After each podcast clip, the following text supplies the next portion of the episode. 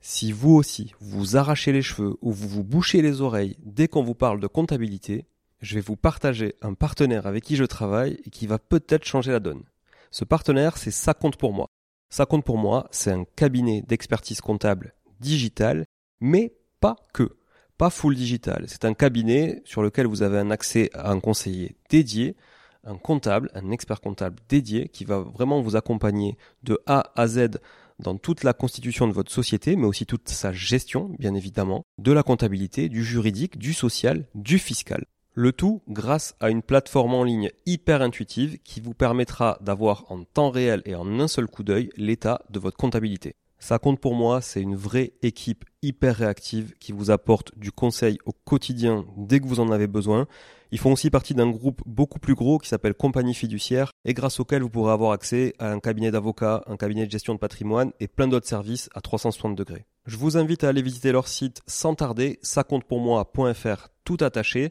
Et surtout, si vous voulez contacter, partagez le code MONEYTREE au chargé d'affaires parce que j'ai négocié pour vous un mois de comptabilité offert. Leurs tarifs sont hyper abordables et hyper bien placés, c'est sans engagement et les trois premiers mois sont satisfaits ou remboursés. Bref, je ne peux que vous conseiller de tester et vous serez franchement pleinement convaincu. Et non, désolé, pas de générique Money aujourd'hui. Mais bon, peut-être que vous en aviez un peu marre aussi d'entendre ce générique, donc ça fera pas de mal, puisque vous vous apprêtez aujourd'hui à écouter un épisode dans lequel je suis intervenu en mode guest. Le mode guest, c'est quand j'interviens en tant qu'invité au micro d'un autre podcasteur. Ça vous permettra d'en savoir plus sur moi en découvrant des choses que je ne partage pas forcément ici sur Tree, mais que j'ai dû partager ailleurs dans d'autres interventions. Quoi de mieux d'ailleurs pour ce premier épisode en mode guest que de vous partager ma toute première participation à un podcast. C'était en mai 2021, il y a déjà plus d'un an et demi. Et donc pour ceux qui ont écouté le précédent épisode de Money euh, vous aurez deviné qu'il s'agit du 25e épisode de l'excellent podcast de Jérémy Nabé, Ça fait un bail. Un épisode dans lequel je reviens sur mon parcours, ce qui m'a amené à investir dans l'immobilier et comment j'ai réussi à bâtir un patrimoine immobilier important de manière assez rapide. À la fin de l'épisode, n'oubliez pas de vous abonner si ce n'est pas déjà fait et à rédiger un avis 5 étoiles sur Apple Podcast et Spotify pour Monetary bien sûr, mais également pour le podcast sur lequel j'ai été l'invité. En attendant, je vous souhaite une excellente écoute.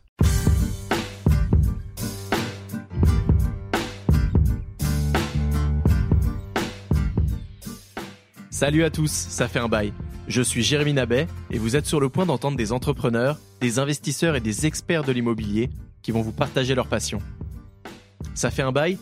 C'est le podcast pour mieux comprendre le marché immobilier, que vous soyez déjà expert ou que vous cherchiez de l'inspiration pour enfin vous lancer. Ce sont les premiers épisodes d'une longue série, alors abonnez-vous pour ne pas louper les prochains et surtout, parlez-en autour de vous pour nous aider à grandir.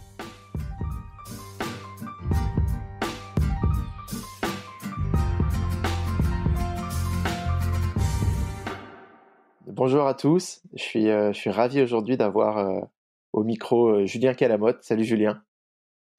Salut Jérémy. alors on est tous les deux, on est tous les deux en week-end, je crois. donc on a, on n'a pas du matériel professionnel, mais moi j'avais ramené un micro avec moi qui, qui ne fonctionne pas, donc on est avec des écouteurs filaires, mais on a un super ingénieur son derrière qui va retravailler le son et je suis sûr que la qualité elle sera au rendez-vous. Et au pire, si, euh, bah, si la forme est pas top, euh, on espère que dans le fond, euh, vous, allez, vous allez apprendre plein de choses. Julien, il est, il est investisseur, il, a aussi écrit un livre sur l'investissement qui s'appelle S'enrichir grâce à l'immobilier, où il parle de, de, la manière dont on peut bâtir un, empire de patrimonial en partant de rien. ça, c'est le sous-titre du livre. Et, et, du coup, je pense que voilà, il y a, y a plein d'éléments assez théorique qu'on va pouvoir aborder et euh, euh, tout en ayant ses, bah, retours pratiques et, son expérience. J'ai très envie de parler notamment de la manière dont il a su convaincre les banques de, continuer à prêter et multiplier les opérations. Euh, pour, démarrer, Julien, je te propose de te présenter. Très bien, merci Jérémy pour, l'introduction. Euh, donc j'ai un parcours un peu atypique. Euh, on va dire que pas forcément le CV du, du genre idéal, mais c'est souvent euh, finalement c'est souvent le cas chez nombreux investisseurs. Donc je vais reprendre un peu du, du début. Euh, moi, je suis né en, en région toulousaine. J'ai vécu dans une famille euh, très très modeste. Hein.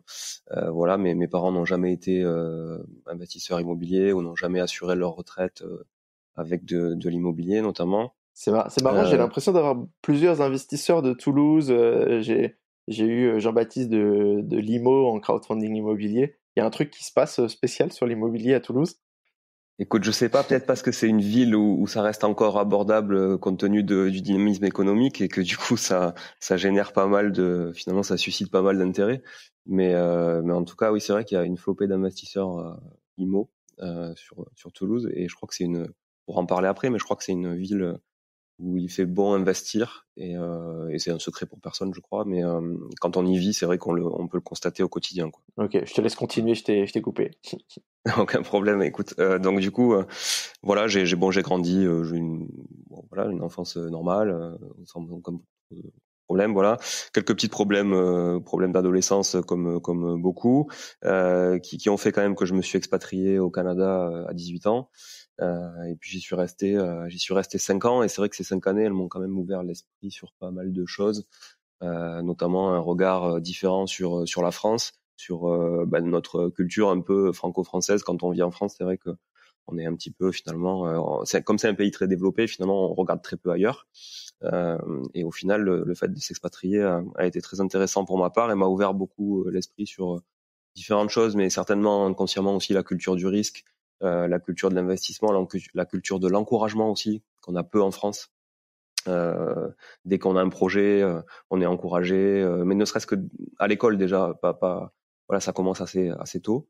Donc j'ai fait des études, j'ai fait Sciences Po à l'université de Montréal, donc rien à voir avec l'immobilier évidemment, puis rien à voir avec ce que je fais non plus parce que quand je suis revenu en France, donc en, en 2008, euh, j'ai, euh, finalement j'ai démarré ma carrière professionnelle dans, dans l'e-marketing euh, puisque j'étais toujours attiré par le marketing même en faisant de la politique. Donc pour le coup, euh, me voilà à démarrer assistant e-marketing dans une boîte pure player qui vendait des canapés en ligne. Euh, donc c'était en 2008, donc c'était quand même l'essor d'internet et de la vente en ligne. Et puis depuis, j'ai jamais trop quitté le web et le digital puisque c'est, c'est toujours j'ai toujours eu un pied dedans ou même ou deux pieds dedans ou au minima un pied dedans.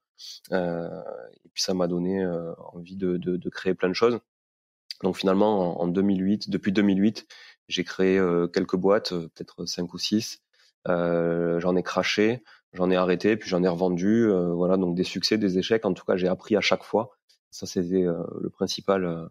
voilà, maintenant que je peux regarder en arrière, je peux me dire que c'était vraiment intéressant d'avoir vécu tout ça. C'était quel type de boîte Tu peux nous donner un exemple?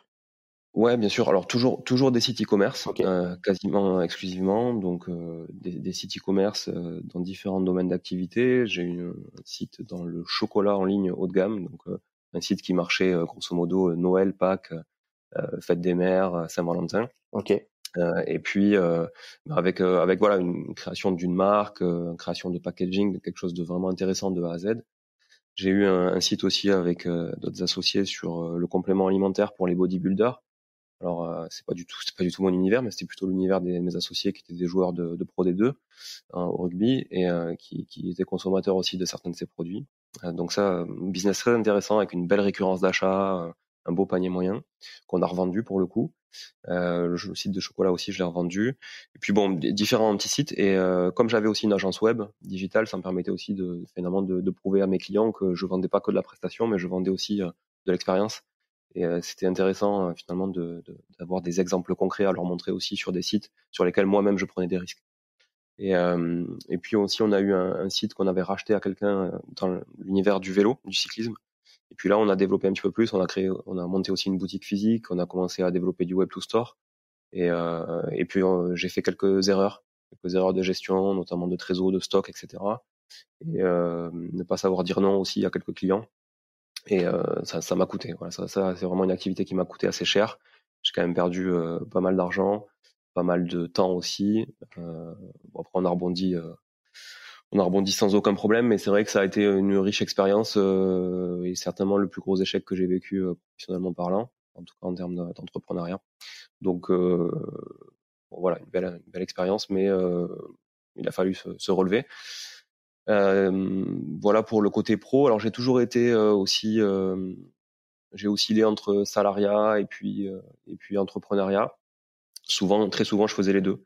C'est-à-dire que même quand je suis, quand j'étais salarié, j'avais une activité aussi toujours à côté. J'avais besoin de ça en fait. Hein. J'avais besoin de, de vraiment créer quelque chose pour moi, créer de la valeur pour moi, me sentir sentir vraiment utile dans mon enrichissement à la fois personnel et puis financier. Il hein, faut pas se le cacher. Quand on est investisseur, il y a aussi, on aussi beaucoup d'argent.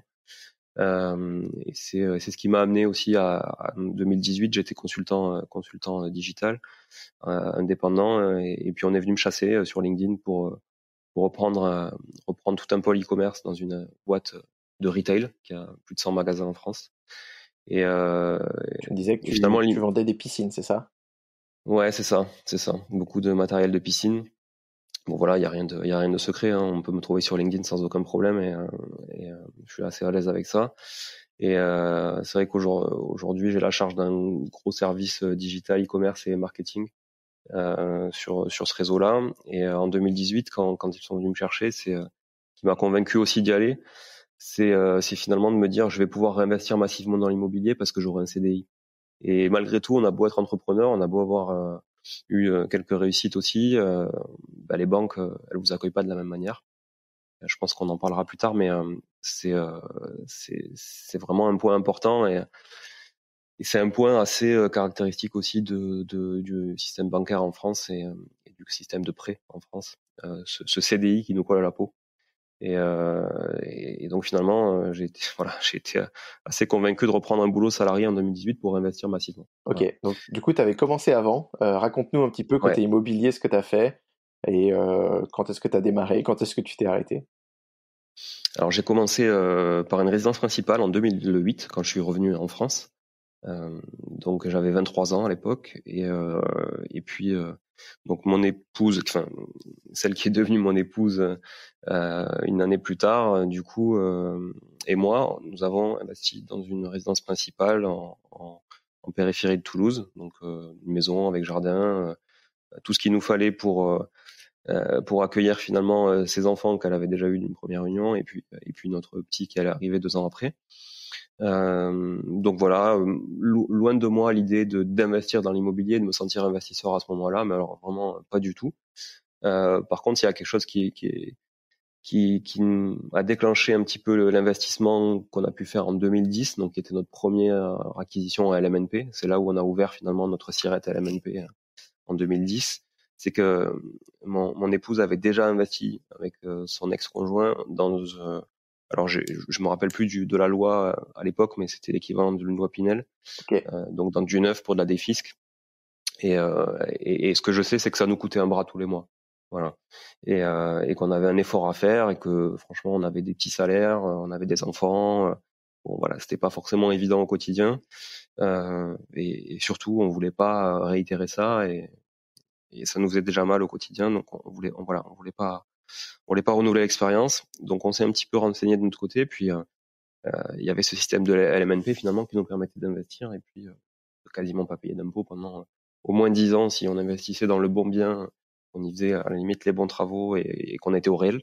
c'est un, du coup, c'est un sujet qu'on a abordé sur pas mal d'épisodes, mais si jamais il y a des personnes qui arrivent sur cet épisode, tu, nous expliques en, deux mots le fonctionnement du, du LMNP et pourquoi c'est si intéressant? Bien sûr, donc le LMNP, c'est un euh, loueur meublé non professionnel. Euh, donc le, la particularité, c'est qu'on ne peut faire que de la location meublée. Euh, c'est la, une des conditions principales. on ne peut faire que de la location meublée, donc c'est souvent d'ailleurs des, des, petits studios étudiants ou de la petite surface, voire de la colocation, même si à l'époque la colocation n'était pas très, très développée 2010. Et l'avantage de l'MNP, c'est que finalement, euh, on peut euh, bénéficier de l'amortissement des professionnels euh, en étant assujetti à la plus-value des particuliers. Voilà, ça résume de manière assez macro, mais euh, finalement, on a, on a double avantage et c'est le seul aujourd'hui statut qui nous permet d'avoir ce double avantage. On peut vraiment défiscaliser n'importe quel ticket de caisse euh, qui est investi dans un appartement. Vous achetez un aspirateur, pour euh, un meublé, vous achetez n'importe quoi, vous pouvez le déduire comptablement, vous pouvez déduire n'importe quel frais afférent à la, finalement à la tenue euh, d'un bien en location euh, meublé. Et puis ce principe d'amortissement comptable que les, les, entrepreneurs ou les, les professionnels connaissent, c'est vraiment très intéressant parce que on va dire grosso modo, vous achetez un bien à 100 000 euros, vous l'amortissez sur allez, 25 ans pour faciliter le calcul. ça vous fait un amortissement de 4 000 euros par an, ce qui fait que ça réduit finalement votre imposition, enfin votre pardon votre vos loyers imposables de 4 000 euros chaque année. Donc si en face vous avez 4 000 euros de loyer, pour simplifier, ça veut dire que vous déclarez grosso modo comptablement 0 euros de loyer. Forcément, vous payez pas d'impôt dessus. Exactement. sachant qu'en plus on déduit pas mal d'autres choses. Et du coup, en, en, ajoutant à la fois les les, euh, les frais de travaux plus euh, les intérêts du crédit plus ces amortissements dont Julien vient de parler, euh, c'est ce qui permet vraiment pendant un certain nombre d'années au lancement de l'activité LMNP de ne pas payer d'impôts. Et, euh, et, voilà, c'est quand même un statut qui, qui est voué à évoluer. On a, on a chacun de nos invités a un, un, avis un peu différent dessus. Qu'est-ce que, euh, qu'est-ce que t'en penses là-dessus Toi, c'est un peu, c'est quoi ton, ton point de vue sur l'évolution de ce LMNP qui, euh, il y en a qui, qui, parlent tout simplement de son, sa suppression. Euh, il y en a qui disent que ça sera rétroactif, d'autres non. Euh. Écoute, euh, j'ai pas forcément d'avis, mais je me base surtout sur du, du vécu quand on a commencé avec mon épouse le LMNP en 2010, euh, on nous disait le LMNP ça va pas durer. Et euh, aujourd'hui, on est euh, plus de dix ans après et ça existe toujours. Et si j'avais écouté en 2010 les gens qui me disaient que ça allait pas durer, ben j'aurais pas, euh, j'aurais pas créé ce que j'ai créé en dix ans. Et euh, ou alors je l'aurais créé différemment ou je sais pas, mais en tout cas, j'en serais certainement pas là. Euh, donc je, je me dis aujourd'hui, j'entends les mêmes discours, la LMNP ça va pas durer. Maintenant, je suis incapable de dire si c'est vrai ou pas. Ce que je sais, c'est que tant que ça dure, j'en profite. Et, euh, et c'est ce que je suggère à, tout le monde, c'est de pas trop essayer de se prendre la tête sur le, le futur euh, euh très lointain, mais euh, aussi euh, savoir profiter un petit peu du, du, présent et des opportunités qui se présentent. C'est clair. Du coup, ce premier bien LMNP, euh, est bien un MNP, studio euh, en hypercentre de Toulouse, donc Toulouse ville très étudiante, hein, très similaire à Montpellier en termes de dynamique étudiante, euh, mais un peu plus un peu plus conséquente. Euh, donc studio étudiant, plein centre, triangle d'or toulousain, belle vraiment belle, voilà, on va dire belle acquisition patrimoniale, même si à l'époque je m'en rendais pas trop compte. donc voilà, acquisition de mémoire autour des 80 000 euros, 79 81 peut-être, je sais pas, mais 80 000 euros, euh, donc tout était déjà meublé. Il a suffi d'y mettre un locataire et euh, à l'époque on louait ça, euh, pas te dire de bêtises, on devait louer dans les 460 euros à peu près. Euh, voilà, et c'est un bien qui aujourd'hui se loue plutôt 580, qui a eu quand même une grosse augmentation des, des, loyers depuis. Euh, mais c'est un bien qu'on a qu'on a déjà revendu et qu'on a revendu en 2020 puisqu'il a fallu arbitrer un petit peu aussi pour aller réinvestir. Donc on a revendu début 2020 et on l'a revendu 135 000 euros euh, frais d'agence inclus, donc 125 000 euros net vendeur, euh, ce qui fait quand même une plus-value de, de 60%. Alors c'est pas faramineux, hein, on n'est pas voilà en 10 ans c'est on va dire que c'est correct, hein, ça fait un petit euh, taux de croissance moyen, euh, mais en tout cas ça plus le capital remboursé par les locataires entre temps, euh, finalement, ça nous a fait des, des belles plus-values. Tu as, as, calculé un petit peu justement. Euh... Alors, déjà, est-ce que tu étais positif euh, entre tes, ta mensualité et ton, et, et ton loyer? On était, alors la mensualité, le loyer, oui. Après, quand tu rajoutes ouais. le foncier, les charges, etc., on était à peu près ISO. D'accord. Voilà, donc c'était un bien en autofinancement. Et finalement, c'est ce qu'on cherchait à l'époque. en 2010, voilà, on cherchait on avait vraiment ce finalement ce, ce mindset un peu, euh, on va dire euh, populaire, qui est de dire on investit pour peut-être demain y mettre nos enfants. Et ça, je l'entends souvent dans des, des clients que j'accompagne aussi. J'accompagne quelques personnes dans l'investissement immobilier. J'entends souvent ce discours qui est oui, peut-être qu'un jour on y mettra nos enfants. On se rend compte que personne n'y met jamais ses enfants. Ouais. C'est pas vrai. Mais on avait on avait ça en tête. Est-ce qu'on y mettrait nos enfants dedans? Oui, non. Euh, quand ils feront leurs études. Euh, est-ce que ça sera plus économique pour nous d'y mettre nos enfants? On pensait que oui, mais en fait c'est pas vrai parce qu'il vaut mieux le louer à un étudiant et puis finalement aller trouver quelque chose de, de moins cher à louer ailleurs, mmh, mmh, optimiser sa rente euh, sur ses biens. Et puis on s'était dit euh, ça sera pour notre retraite. Euh, à l'époque, je pensais que je prendrais ma retraite comme tout le monde et qu'il allait falloir arrondir les fins de mois. Depuis, les mentalités ont bien changé et euh, c'est vrai qu'on n'a plus du tout la même optique d'investissement. Donc on a fait ça en 2010 et puis on a réitéré, euh, donc ça c'était fin 2010, on a réitéré trois quatre mois après, euh, début 2011, avec un deuxième bien à quelques centaines de mètres, toujours dans le triangle d'or, sur à peu près les mêmes, les mêmes, les mêmes chiffres et qu'on a revendu au même prix exactement en février 2020 pareil. Ok, ça, ça décrit assez bien ce, concept dont tu parles dans le livre, qui est, qui est l'enrichissement latent. On, a, mmh. on a énormément de, de formateurs et de formations qu'on trouve sur, sur Internet qui poussent vraiment à faire du cash flow positif. Donc, avant que chaque mois, l'investissement, il, te, il, te, rapporte de l'argent. Euh, là, on voit que tu as deux exemples où, euh, foncièrement, bah, tu ne gagnes pas d'argent euh, d'un mois à l'autre, t'en perds pas non plus. par contre, du coup, j'ai l'impression qu'il y a ces deux leviers. En effet, il y a le levier de la plus-value si jamais ton bien prend, et il y a le levier de, du capital remboursé. Et est-ce que tu peux nous parler un petit peu de cet enrichissement latent? Oui, avec plaisir. C'est vrai que c'est un concept que, que je développe dans, dans le livre. Et euh, en fait, ça part du, fait que, comme tu le dis sur euh, les réseaux sociaux, beaucoup de vidéos, etc., on retrouve euh, la gloire au cash flow. Euh, je veux faire du cash flow parce que le cash flow, ça me permet de réinvestir davantage.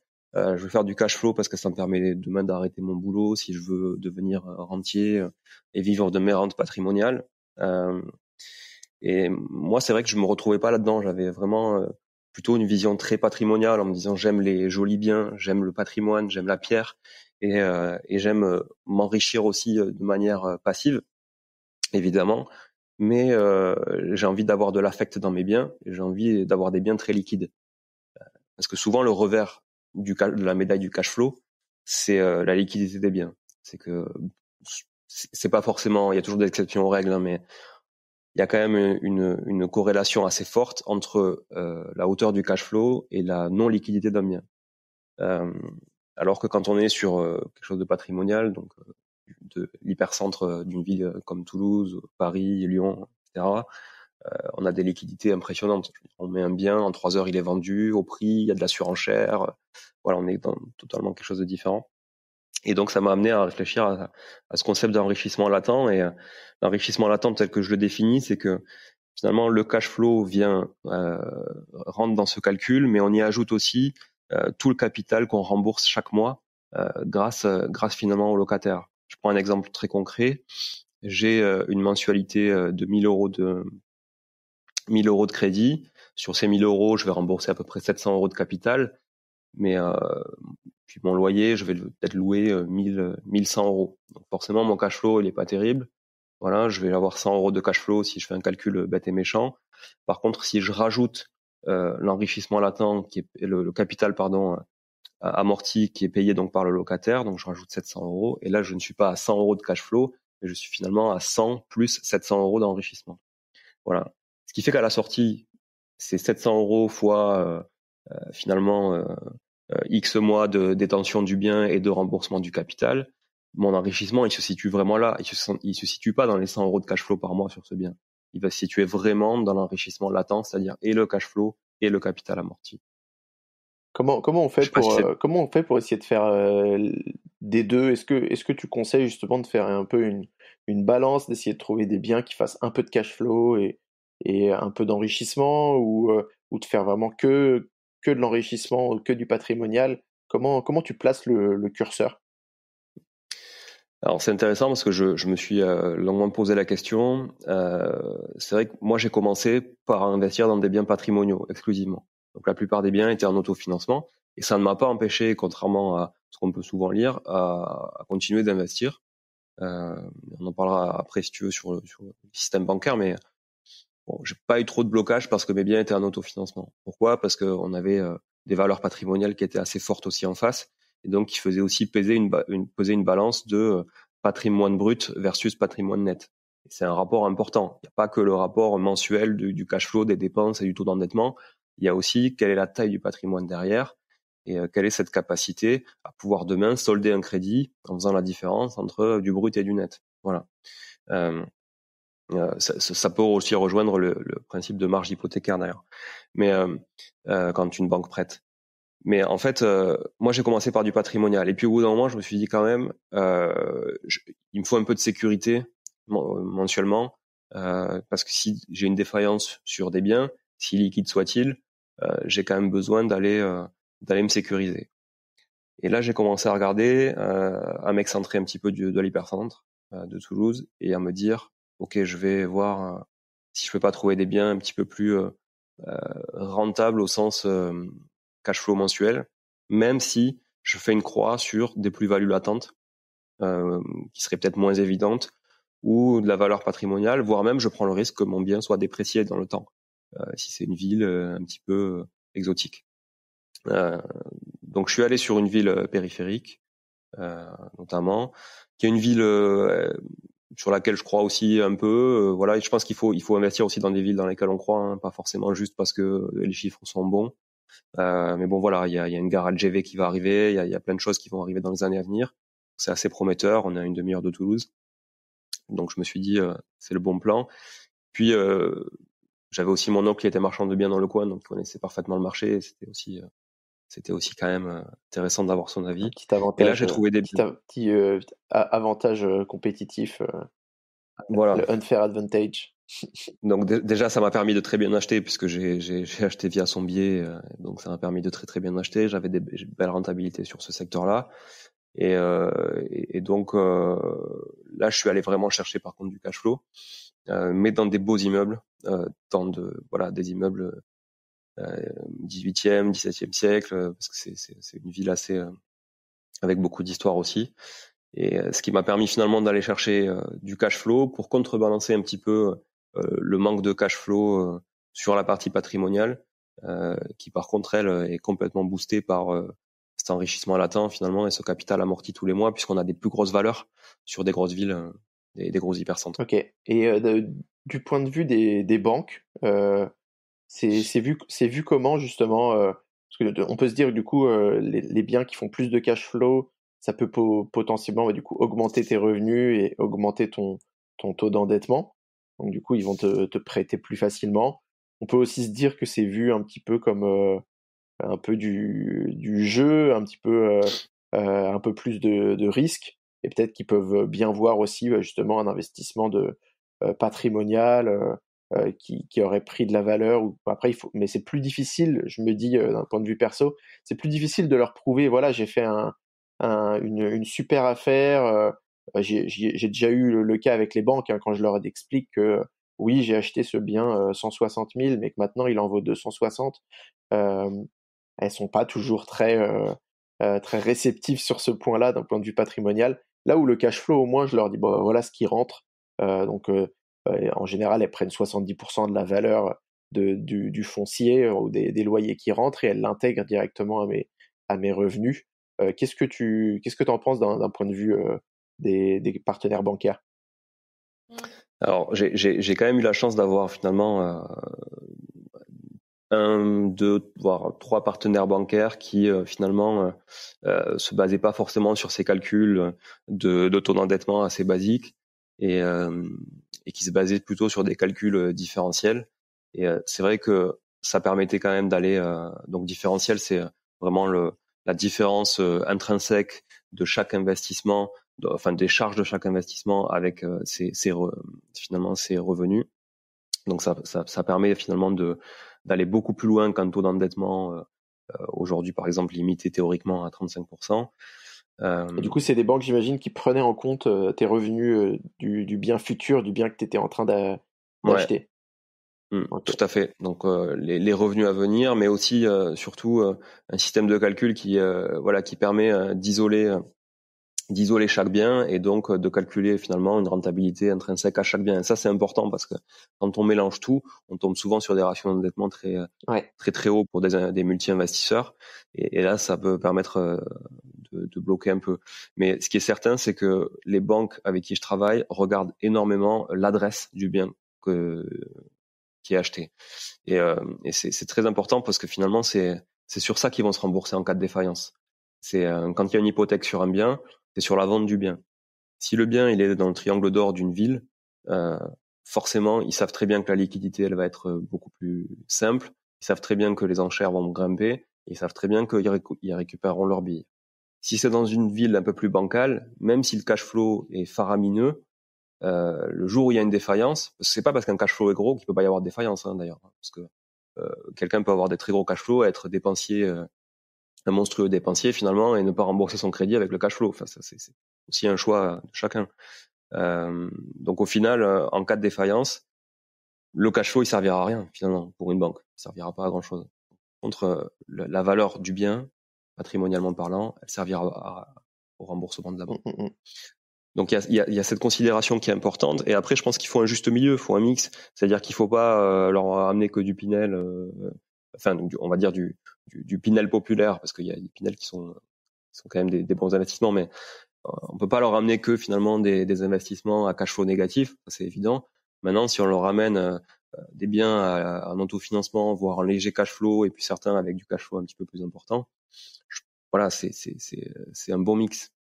C'est marrant que tu parles de l'adresse du bien parce que j'avais jamais j'avais jamais trop réalisé, mais euh, donc sur mon premier euh, projet qui était une colocation, j'ai du coup j'ai fait vraiment le, le roadshow. je suis passé auprès de toutes les banques pour essayer de trouver un de trouver un crédit et la, la banque qui m'a la banque qui m'a accordé le crédit, elle est en, elle est en face du bien. Euh, ah du coup, euh, je, je, moi, alors, moi, pendant la, j'avais beaucoup essayé de jouer sur ce truc-là euh, quand je leur présentais le bien. Mais, euh, mais ouais, j'avais pas réalisé à quel point, en effet, ça avait pu les rassurer de se dire, bon, on était juste à côté de la gare, mais vraiment à, à, à 200 mètres de la gare. Et euh, du coup, ils connaissaient très très bien l'endroit. et je pense que c'est important. C'est vrai que j'avais même vu des banques qui m'avait qui m'avait refusé le, le projet en me disant bah, nous on ne connaît pas cette ville, on, on, investit que dans telle euh, telle telle et telle ville qu'on connaît. Euh, sinon un investissement locatif on fait pas quoi. Mais c'est souvent, c'est souvent d'ailleurs le cas des, des, des, banques qui ont des caisses régionales, qui connaissent très très bien leur marché, très très bien leurs clients, euh, qui ont souvent des pouvoirs de délégation bien plus importants d'ailleurs que des banques nationales, et euh, parce que justement ils ont cette main sur le marché local et, cette connaissance du marché. Et euh, c'est vrai que moi j'ai toujours eu plus de facilité à travailler avec des banques qui avaient des, des délégations régionales. Mmh, mmh, mmh. Euh, et je pense que c'est assez, c'est le cas pour tout le monde d'ailleurs, chaque investisseur. Ouais, moi c'était Crédit Agricole. Toi, tu as bossé avec quelle banque, si, si tu veux, si tu acceptes de les citer? Ouais, j'en ai plusieurs, mais je vais en citer principalement deux, qui sont le CIC, qui a toujours été ma banque pro depuis 2010, depuis que j'ai créé ma première boîte en 2010. Et euh, mais par contre, j'ai jamais eu, rien eu de perso chez eux. J'ai toujours eu que du pro. Euh, donc là, on a un peu un peu de perso, mais euh, surtout beaucoup de pro. Et quand je dis pro, c'est aussi de la SCI à l'IS, ouais. euh, qui pour moi, euh, finalement, à la différence d'une SCI à l'IR, a un côté beaucoup plus entrepreneurial. Et, et donc, j'assimile ça quand même à, à, du côté pro. D'ailleurs, les, les, taux sont souvent aussi plus élevés quand on emprunte sur une SCI à l'IS, certaines banques. Et puis euh, après, on a la caisse d'épargne qui a été qui a une boîte assez, une, une, une banque assez aussi prêteuse de notre côté, mais qui a ses limites en termes de, de mindset aussi et de mentalité, contrairement au CIC que je trouve beaucoup plus professionnel dans son approche. Ok on est, on est, on, voilà, on a eu d'autres banques, on en a d'autres. Euh, J'en parle dans le bouquin. C'est obligatoire hein, d'avoir plusieurs banques quand on est investisseur, même quand on est entrepreneur d'ailleurs. Euh, et en plus, on a une activité de marchand de biens. Et euh, là aussi, on est évidemment euh, obligé d'avoir plusieurs banques si on veut faire plusieurs projets de front. parce que dépendamment des politiques de chaque banque, finalement, d'une année à une autre, une banque peut vous suivre sur trois projets dans l'année, et puis l'année suivante pas du tout, même si vos projets sont bien passés, parce que c'est pas, c'est plus dans leur politique. il va falloir switcher. Et puis, si vous avez trois projets en cours avec une banque, peut-être qu'elle elle est à fond dans son encours euh, toléré avec vous, et qu'il va falloir finalement avoir une banque en parallèle pour aller développer d'autres opportunités. Mmh, mmh, mmh. est-ce qu'on peut, est-ce qu'on reprend sur tes un peu tes, tes prochains prochains investissements? Est-ce que tu t'étais arrêté à cette période-là ou ou t'as ou t'avais continué? Alors je me suis donc 2010-2011 deux studios, 2013 je monte une SCI à l'IS euh, pour acheter des, des locaux d'activité pour y loger mes sociétés. Ok. Donc euh, avec cette finalement cette cette, euh, cette volonté de, de se dire ok on va quand même euh, enrichir notre patrimoine personnel plutôt qu'enrichir celui d'un bailleur, euh, sachant que voilà les revenus de nos activités nous permettront de construire un patrimoine personnel.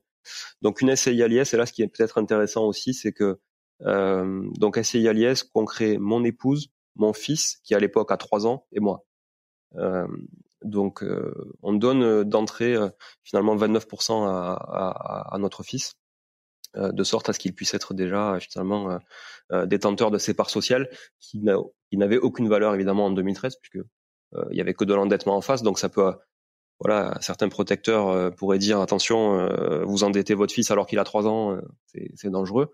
nous, on, a, on a toujours plutôt vu du côté américain en disant on l'endette pas, on, on, lui crée une richesse pour demain et, et, et, on lui évite aussi demain de payer des taxes, des frais ou de l'impôt pour finalement récupérer ce qui, ce qui lui reviendrait de droit. Mmh, mmh, mmh. Et, et, ça, c'est quelque chose qu'on a voulu faire assez tôt. Ça, comment c'est vu par la, par la banque de, de mettre quelqu'un de, de, mineur dans, dans, une SCI alors il y a, y a, des clauses hein, qui existent, il y a, y a, des clauses qui existent dans les offres de prêt notamment, euh, et puis euh, qui finalement euh, déchargent un petit peu la banque de la responsabilité, et puis aussi déchargent le mineur de sa responsabilité et colle finalement toute la, toute la responsabilité sur sur sur les parents. J'ai oublié le nom de la clause, mais en tout cas au CIC, okay. en l'occurrence cette SCI au CIC, euh, il y a une clause pour euh, associer mineur. Et d'un point de vue fiscal, euh, c'est ça a un intérêt. Alors j'imagine que du coup les tu peux tu peux pas ressortir le revenu pour pour sa part tout de suite. Comment comment ça marche non, en fait, dans notre tête, le, il n'a jamais trop été question de sortir de, de, du revenu de la SCI. Donc, du coup, euh, aujourd'hui, euh, fiscalement, la, la, SCI, de toute façon, elle est assujettie à l'IS. Donc, il n'y a pas trop de, de, de, sujets. Et comme on n'en s'est jamais sorti de dividendes, euh, le cas ne s'est pas le cas ne s'est pas présenté. Euh, et ça sera pas le cas puisque le but c'est de réinvestir massivement pour créer une grosse foncière euh, familiale. Donc au final, euh, voilà, on n'est pas prêt de sortir des dividendes de cette SCI. Ok, d'accord. Très bien. Mais si, ouais, je, me dis si c'était le cas, si tu avais envie de te verser des dividendes là, tu, tu pourrais et, et, et, tu pourrais en verser à ton fils aussi ou? Alors, je, je, suis très franc avec toi. Je n'ai aucune idée de comment ça se passerait pour lui. Donc, euh, pour, pour, pour nous, euh, associés majeurs, sans problème. Associés mineurs, euh, est-ce qu'on peut verser des dividendes? Ou est-ce que ça revient aux parents Je sais pas du tout. Il faudrait, faudrait lui demander de remplir sa déclaration après. Quoi.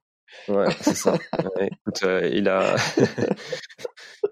ouais, on, va lui demander. Il a, il, a 11 ans maintenant, tu vois, ah donc bah, il, comprend mieux. C'est bon, c'est nickel. J'imagine que tu l'emmènes sur les chantiers avec toi.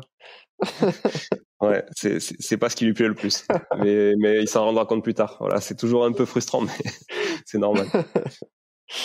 ok. Donc 2013, on, a ces locaux d'activité, donc euh, diversifie pas mal. Et puis là, on, on, vit nos premiers impayés parce que euh, finalement, euh, nous, euh, nos boîtes changeant, etc. Finalement, on, on déménage, on, voilà, on, on, ouvre ce magasin de vélo en 2015, donc voilà, on, on a finalement on n'a plus besoin de ces locaux-là, donc on les met en location et puis là on tombe sur des, des locataires euh, qui finalement euh, ne, ne paient pas, donc des pros. Hein, euh, que, je pourrais d'ailleurs citer parce qu'ils ont un site, mais je le ferai pas, mais ils ont un site internet très connu et très lu dans le milieu du rugby. voilà. Et, et ben, ces gens-là n'ont pas payé le, le, loyer pendant pendant des mois. donc commandement de payer par huissier, évidemment euh, injonction, avocat, tribunal. Euh, bon, voilà, évidemment, ils sont sommés de payer, sauf que sauf que sauf qu'ils payent jamais et qu'en fait, au bout d'un moment, euh, l'huissier n'arrive qu'à récupérer à peine de quoi rembourser ses frais à lui et puis nous rembourser peut-être 20% de ce qu'il nous devait. Mais on arrive quand même évidemment à récupérer les clés puis à les foutre dehors, c'était le principal aussi. Et puis ça nous a un petit peu finalement euh, dégoûté euh, de, de, parce qu'à l'époque, euh, voilà, notre patrimoine était assez faible et on n'arrivait pas trop à non plus avec nos, nos autres revenus puisqu'on avait tout investi dans nos propres boîtes euh, et, notamment dans cette nouvelle activité dans le vélo on n'arrivait pas à compenser et, enfin, chaque mois c'était dur on devait on devait faire on devait compenser la, la, différence entre la charge et le revenu nous-mêmes donc on a décidé de revendre euh, et on a revendu en perdant de l'argent très clairement on a revendu on a revendu, ouais, on a dû perdre, je sais pas moi, 10 pour 10% peut-être. Voilà. Quand on met tous les frais, euh, tous les frais euh, mis bout à bout. Alors ça c'est voilà c'est c'est on va dire la, la plus-value euh, théorique. Après dans la pratique, vu qu'on avait remboursé du capital entre temps et etc. On a on a limité la casse et après la vente il nous est resté des sous après avoir remboursé le, le, crédit, mais on va dire que c'est comme si on avait travaillé pour rien quoi. Ouais. Voilà. Ok. C'est c'est c'est dommage. Donc ça, c'était une assez mauvaise expérience, et qui nous a permis d'apprendre aussi et de nous former davantage. Et puis après, entre cette vente du bien, cette vente du bien, et puis euh, et puis 2018, on n'a rien fait en, termes d'immobilier. et, et, puis en 2018, je me suis réveillé, les taux étaient bas. Je me suis dit, on a perdu du temps, il faut qu'on rattrape ça. Et, et donc là, c'est donc j'ai donc accepté ce, ce CDI qu'on m'a proposé avec un beau challenge. Alors, soit clair, hein, je l'ai pas accepté que parce que je voulais euh, mmh, investir dans l'immobilier, mais c'était un des facteurs qui m'a fait euh, qui m'a fait me dire ok, mets de côté ta flexibilité d'indépendant euh, et puis ton confort d'indépendant euh, au quotidien pour aussi aussi construire quelque chose de plus de plus gros pour demain. Et là, on a réinvesti, réinvesti massivement puisque dans les 12 premiers mois, on a acheté 11 biens. Euh, c'est énorme. C'est 11 biens, 11 signatures chez le notaire ou on parle de, de, de 11 lots? Non, non, 11, 11 actes. 11 actes. Vraiment 11, 11 actes chez le notaire. Euh, et, euh, et, et, là, euh, voilà, en véritable passionné que je suis dans tout, tout ce que j'investis, dans tout, enfin dans tout ce que j'entreprends, euh, je me suis vraiment investi à, à 300%. Et euh, malgré euh, malgré tout, tout le boulot qu'il y avait à côté, et puis les enjeux aussi de développement business qu'on avait à côté, mais voilà, je me suis vraiment éclaté à faire ça. J'ai adoré et, euh, et, je me suis retrouvé il y a, des, il y a un mois, un mois où je me suis retrouvé à, à, faire à signer quatre actes dans le même mois. Donc en fait, je me suis retrouvé en fait à signer plus d'actes qu'un agent immobilier, euh, que certains agents immobiliers. Et, euh, et ça, c'était plutôt plutôt plutôt cool. Mais alors j'ai deux questions qui me viennent. La première, c'est euh, euh ton, ton banquier, il a dû te prendre pour un pour un malade mental et il euh, faut que tu nous expliques comment comment tu as fait pour pouvoir enchaîner à cette vitesse-là.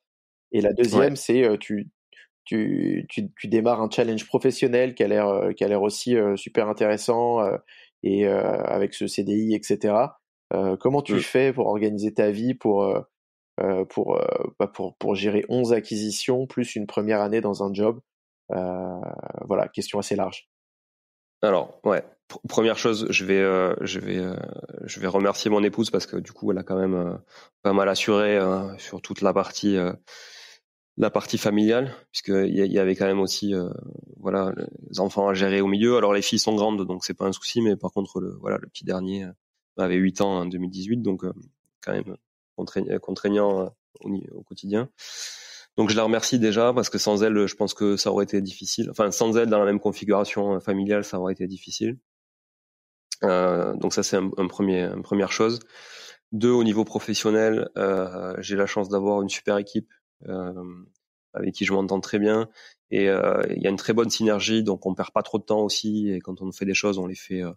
Euh, voilà, on sait où on va, on va tous dans la même direction. Donc finalement, le temps n'est pas pollué par des trucs futiles de, de management qu'on peut tous connaître dans certaines boîtes. Donc ça c'est plutôt plutôt cool. Euh, j'ai d'ailleurs, euh, pour la petite anecdote, euh, des, des, gens de mon équipe qui se sont mis à investir dans l'immobilier aussi. voilà, donc c'est top ça.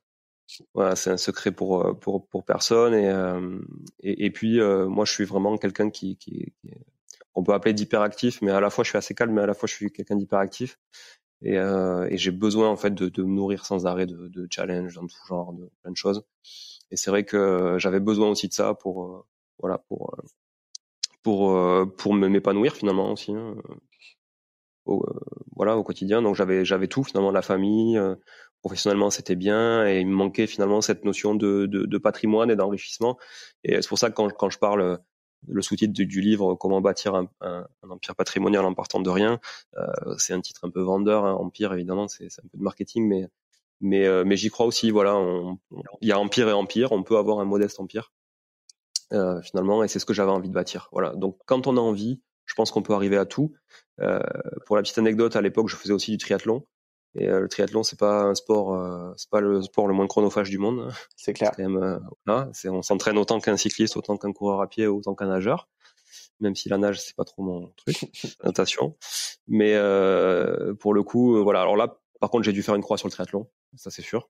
Et finalement, euh, les 15 heures d'entraînement que j'avais par semaine en triathlon, ben, je les ai euh, dédiées aussi à l'immobilier, mais c'était pas forcément suffisant 15 heures, donc j'ai trouvé du temps ailleurs.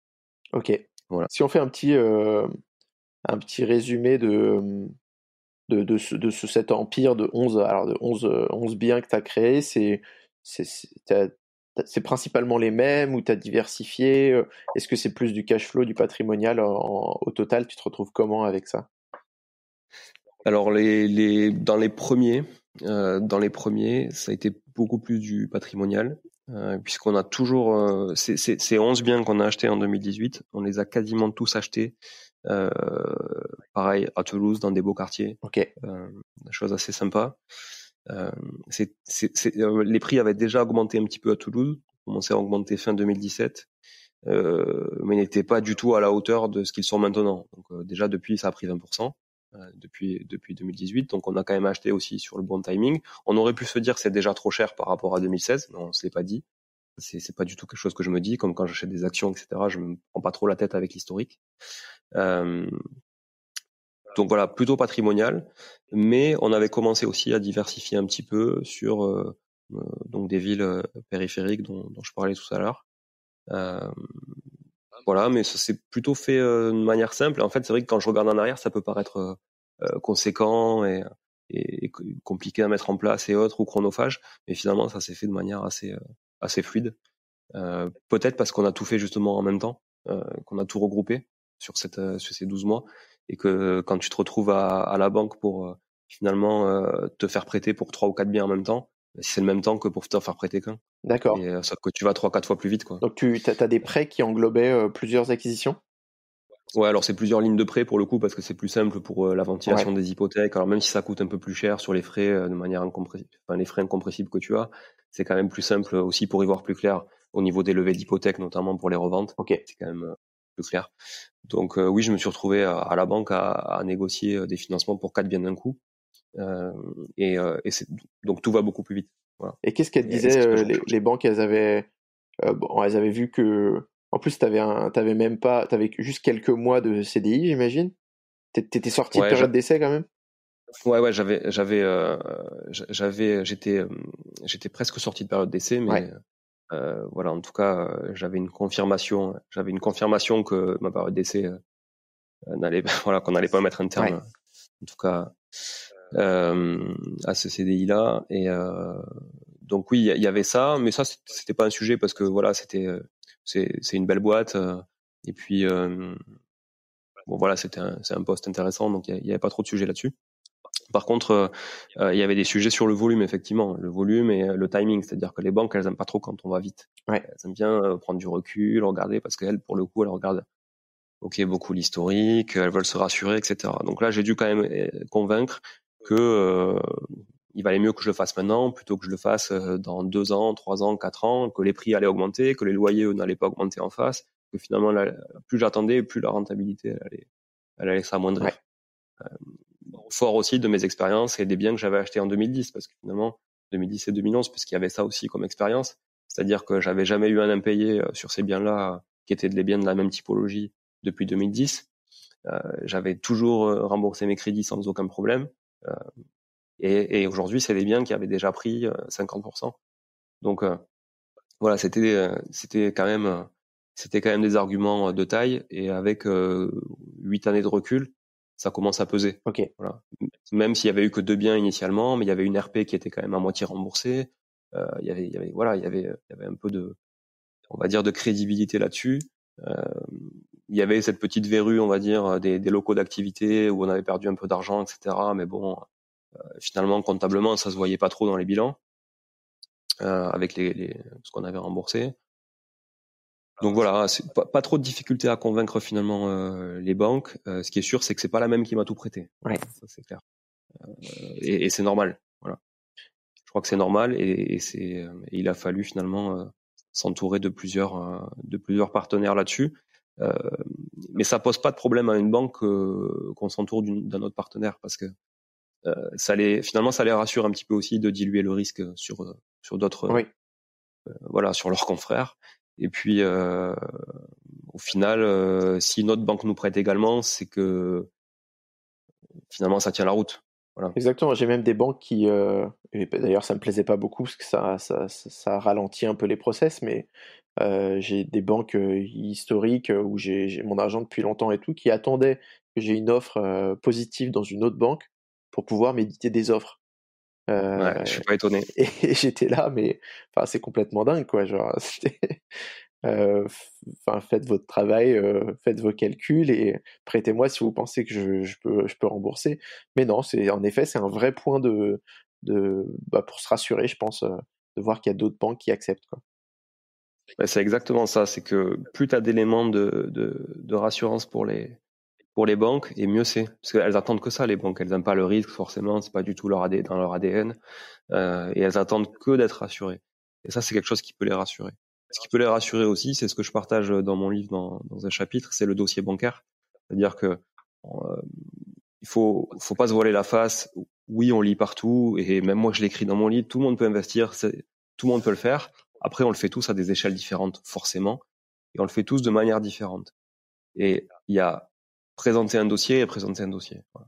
Euh, on peut présenter un dossier euh, euh, de manière très succincte et on peut présenter un dossier de manière graphique, illustrée, illustrée non seulement par de l'image, avec les images du bien, des belles photos, des projections 3D évidemment s'il y a besoin pour des travaux, mais on, on peut aussi l'illustrer par des chiffres, voilà, et des chiffres concrets, réels, qu'on peut prouver sur du papier, sur une liasse de LMNP, sur pas mal de choses.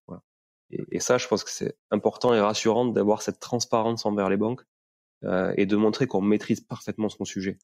Et parce que souvent, finalement, on se rend compte que l'interlocuteur bancaire en face, il maîtrise pas du tout le sujet pour lequel euh, pour lequel vous êtes venu. Et, euh, et, et, souvent, quand vous êtes vraiment investisseur passionné comme comme vous et moi, au final, euh, on connaît davantage de choses et davantage de ficelles de, de ces sujets-là que, que le banquier qu'on a en face de nous.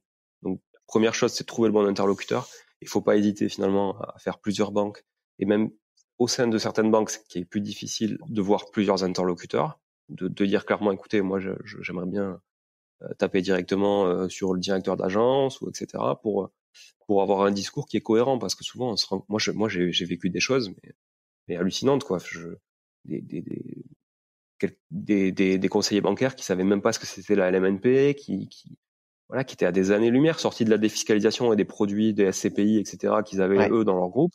Euh, L'immobilier pour eux, c'était un truc d'extraterrestre, quoi. Mmh, c'était, mmh, mmh. euh, enfin, vraiment. Hein. J'en ai rencontré aussi, et, et du coup, euh, ton, ton avis là-dessus, c'est quoi? C'est ouais, ces, ces personnes-là qui n'ont qui n'ont jamais accompagné des investisseurs, etc. Faut faut faut les éviter, faut faut pas perdre de temps avec eux? Alors, si c'est votre premier investissement, c'est pas un problème parce que, en fait, tant que vous, si, si vous êtes en face de ce genre de personnes, mais que vous êtes tous les voyants ouverts dans leur case, il n'y a pas de problème. Ouais. Hein. Donc, euh, taux d'endettement inférieur à 35%, euh, un, un, encours euh, bancaire finalement inférieur à 6 années de loyer, euh, voilà, tous les KPI comme ça. Si vous voulez emprunter sur 15 ans, il n'y a aucun souci. Franchement, allez-y, il n'y a pas de problème. Par contre, si vous commencez à demander des choses avec un taux d'endettement à 45%, euh, voire, voire plus, même 40 déjà, hein, c'est que ça devient compliqué. Euh, et puis que vous avez déjà 10, 15, 20 biens, euh, là, l'interlocuteur, forcément, vous avez dû le changer déjà depuis un moment parce que ça ça tient pas la route. Quoi. Voilà.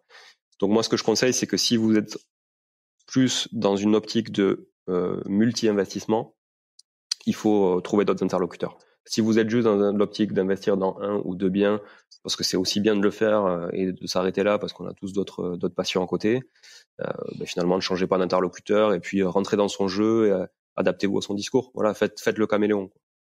Ok, je pense que c'est un bon c'est un bon conseil en effet sur le choix du partenaire. Et et après du coup quand tu, tu parles dans ton livre de bien t'entourer euh, tu, tu, penses à d'autres partenaires euh, Toi, tu, utilises un peu des, courtiers, des chasseurs euh? Alors, euh, partenaire, oui, mais pas pour tout. C'est-à-dire que au niveau bancaire, notamment, le courtier, euh, je l'utilise pas trop. Je l'ai utilisé une fois. Euh, je l'ai utilisé une fois, mais je, je, suis pas très fan pour les raisons dont je viens de parler. C'est-à-dire, personne mieux que vous peut connaître votre sujet. Connaissez le bien que vous avez acheté, vous connaissez son emplacement, son potentiel, vous savez ce que vous allez y faire, euh, vous connaissez potentiellement le locataire qui est à l'intérieur s'il y en a un. Euh, et, et c'est votre ça c'est votre sujet, c'est pas celui du courtier. Euh, et, et, moi je pense que ça passe beaucoup par là. Euh, en fait, il faut que vous vous positionnez euh, mais comme si vous pitchiez pour une start-up. Euh, vous voulez aller lever des fonds pour votre start-up, c'est le projet de votre vie. Bah, à chaque fois que vous faites un investissement, vous devez aller lever des fonds pour finalement vous enrichir personnellement et faire en sorte que ce projet se réalise, ben, vous devez aborder, euh, vous devez aborder la chose de la même manière et vous vendre comme jamais, quoi. Et le courtier fera jamais ça à votre place, impossible. Enfin, je, je, j'ai pas d'exemple en tête qui, qui me prouve le contraire.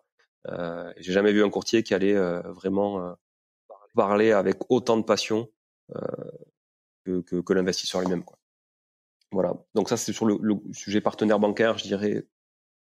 C'est mon conseil. Je crache pas du tout sur les courtiers parce que je pense que pour certains types de profils, c'est très intéressant. Et encore une fois, ce que je dis, c'est pas forcément valable pour tous les investisseurs, mais pour euh, un profil d'investisseur particulier, qui est plutôt d'ailleurs entrepreneur. Euh, par contre, là où on peut avoir des partenaires aussi intéressants, c'est tout ce qui est fiscalité, juridique, compta. Là, euh, c'est quand même, c'est quand même aussi un sujet plus touchy c'est un sujet, il faut être en veille permanente sur des sujets qui sont pas forcément très sexy aussi.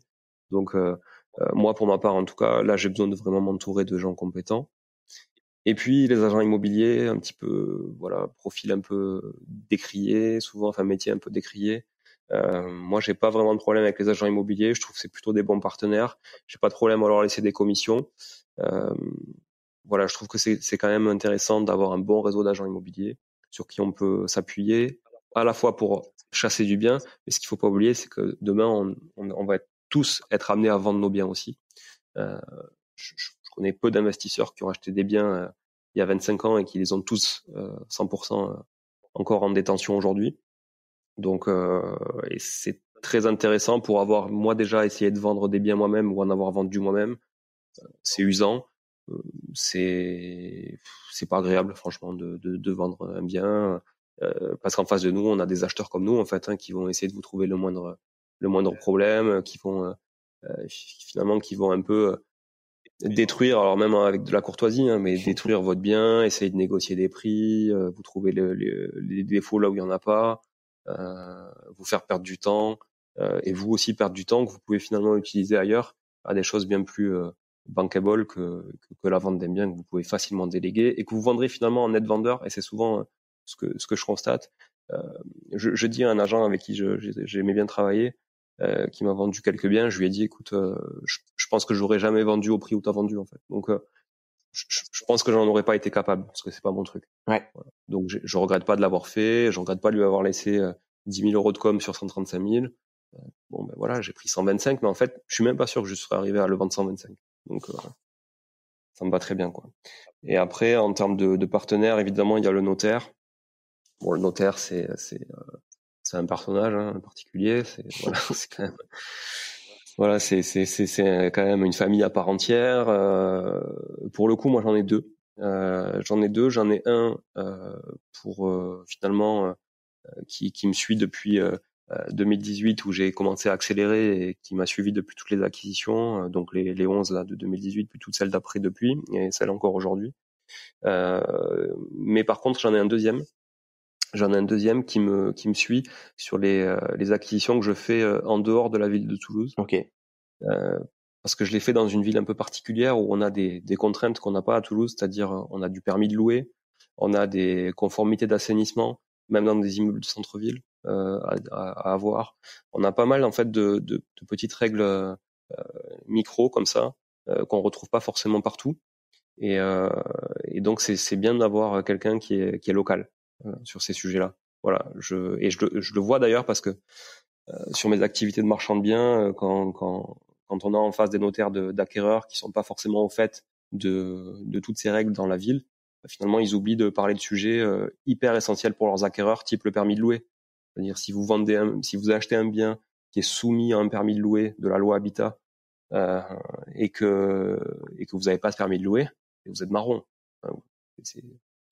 Vous êtes mort quoi. Ouais, ouais. Vous achetez un bien, vous pouvez pas le louer. Donc euh, oui, vous allez le louer, mais si vous faites toper, vous êtes mort. Mm, mm, mm. Et, euh, et, si le notaire, si votre notaire est pas au courant qu'il y a ça dans la ville, et franchement c'est souvent le cas, bah il a pas, il a mal fait son boulot et c'était pas le bon partenaire. Ok, bah écoute, euh, très bon point sur les notaires en effet. Et c'est pas évident d'ailleurs de trouver, enfin de même de considérer le notaire comme étant un vrai partenaire. On, on, prend souvent le notaire un peu par défaut mais, euh, mais je pense qu'il y a vraiment des personnes qui peuvent euh, t'accompagner et t'éviter des, des, grosses erreurs. Euh... Bien sûr. Et puis si vous vous entendez bien avec votre notaire, vous pouvez aussi lui demander, vous pouvez aussi lui donner des adresses de biens que vous voyez un peu désaffectées, des choses pas habitées depuis longtemps, etc. Lui, il va vous retrouver très facilement les coordonnées des, habit des, des, des, des, anciens habitants ou des propriétaires ou autres. Enfin, il peut, il peut vous filer des coups de main. Ouais, c'est voilà, pas mal. Il peut vous filer des coups de main. Écoute, on arrive presque à l'heure d'enregistrement. Euh, donc, euh, pour conclure, est-ce qu'il y a euh, écoute, une question que je t'aurais pas posée ou, ou si, si, si tu vois pas euh, un élément dont tu aurais aimé parler, un, dernier conseil à donner aux gens, aux gens qui nous écoutent pour, euh, bah, pour construire ce, fameux, ce fameux empire patrimonial? Je, si je peux donner un conseil, c'est et je, vais je vais l'illustrer, c'est à chaque point de blocage, vous trouverez toujours une solution si c'est la motivation qui vous porte et si vous avez vraiment l'envie d'atteindre vos objectifs. Ça fait un petit peu euh, on va dire coach personnel, mais très, très honnêtement, c'est ce que je constate avec du recul. Euh, je me suis retrouvé comme tout le monde bloqué devant des banques pour des acquisitions. Euh, comme tout le monde, j'ai essuyé des, des refus, j'ai essuyé des plâtres, j'ai vécu des échecs. Et en fait, à chaque fois, j'ai su rebondir et j'ai toujours rebondi plus haut. Et je pense que tout le monde est à même de faire ça à partir du moment où c'est la motivation qui nous porte. Et je, il y a toujours des solutions. C'est-à-dire, je reprends l'exemple du financement parce que c'est vraiment, en fait, pour moi, c'est le nerf de la guerre dans l'investissement immobilier, c'est le financement. Trouver des biens, c'est pas compliqué. Euh, voilà, mettre des locataires dedans, c'est pas compliqué. Faire des travaux non plus. Euh, si on sait s'entourer, etc. Par contre, si vous n'avez pas de financement, c'est très compliqué d'aller euh, bénéficier de ce finalement de bah, de ce levier bancaire qu'on peut euh, qu'on peut dont on peut bénéficier juste dans l'immobilier. On peut pas en bénéficier euh, dans la bourse, on peut pas en bénéficier euh, dans l'art. C'est assez compliqué. et quand vous, je, prends un exemple concret. au bout d'un moment, j'ai été bloqué sur certaines acquisitions en nom propre. Et comme mon partenaire bancaire me connaît parfaitement, euh, et comme il sait qu'il peut me faire confiance et qu'il a envie de me suivre, mais qu'il est bloqué, qu'il est bloqué avec euh, finalement des règles qui qui sont pas forcément de son ressort, mais qui sont des règles plutôt nationales voire européennes. Mais finalement, il m'a dit, euh, écoute, le mieux c'est qu'on investisse en SCI, qu'on décorrèle l'encours perso de l'encours pro. Et finalement, ça permet de repartir sur des bases de sur des bases saines à zéro sur un encours qui est finalement euh, très très important, euh, enfin en tout cas un potentiel d'encours qui est très important sur le volet pro.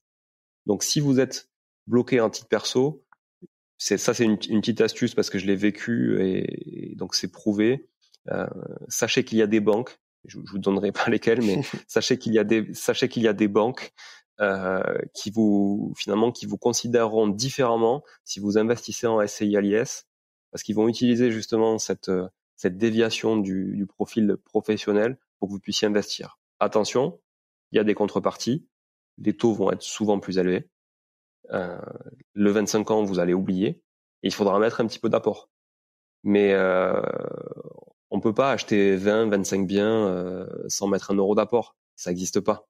C'est pas vrai. Enfin, je, voilà, si quelqu'un euh, peut, nous montrer qu'il nous le montre, mais je crois pas que ça puisse exister.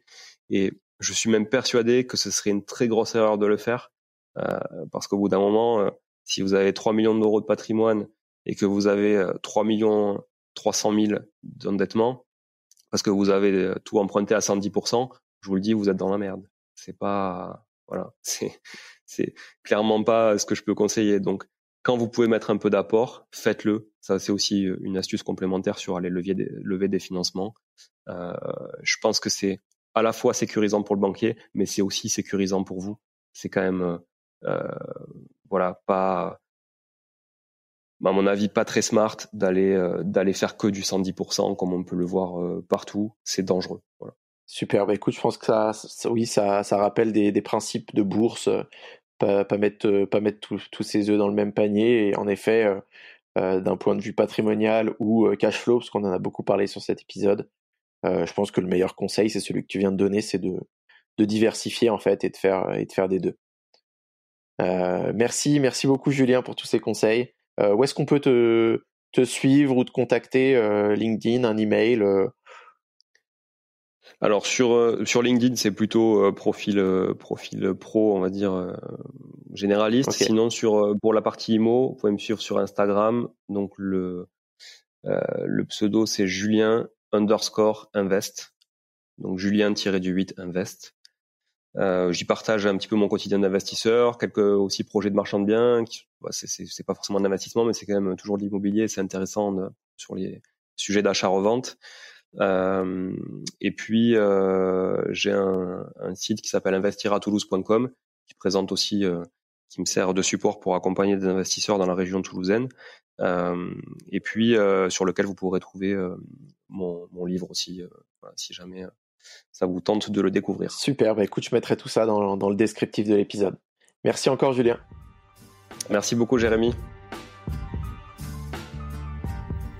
Ça fait un bail, c'est terminé pour aujourd'hui. C'est toujours plus facile d'avancer sur un projet immobilier quand on peut en parler autour de soi à des gens qui s'y connaissent. Alors partagez cet épisode au maximum de monde avec votre entourage, abonnez-vous, faites abonner vos amis et votre famille. Et pour nous soutenir, mettez un commentaire et une note 5 étoiles sur Apple Podcast. Ça nous aide beaucoup. Ça fait un bail est produit par Echoes, un studio de création de podcasts pour les marques. Si vous avez un projet audio, contactez-nous sur www.ecos.studio. Merci d'avoir écouté jusqu'au bout et je vous retrouve très bientôt pour un nouvel épisode.